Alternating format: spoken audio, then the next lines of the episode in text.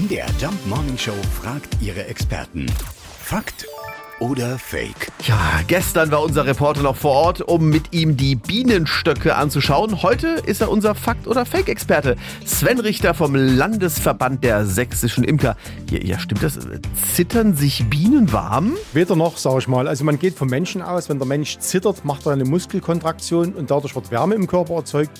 Genau das gleiche macht die Biene. Sie klappt ihre Flügelchen aus. Mit der Brustmuskulatur wird Wärme erzeugt im Bienenstock und damit werden in der Bienentraube im Winter in der Mitte 26 Grad gehalten. Ja, da können wir also nur raten. Machen Sie es wie die Bienen. Bewegung, Bewegung, Bewegung. Oder Jacke drüber. Fakt oder Fake? Jeden Morgen um 5.20 Uhr und 7.20 Uhr in der MDR Jump Morning Show mit Sarah von Neuburg und Lars Christian Kade.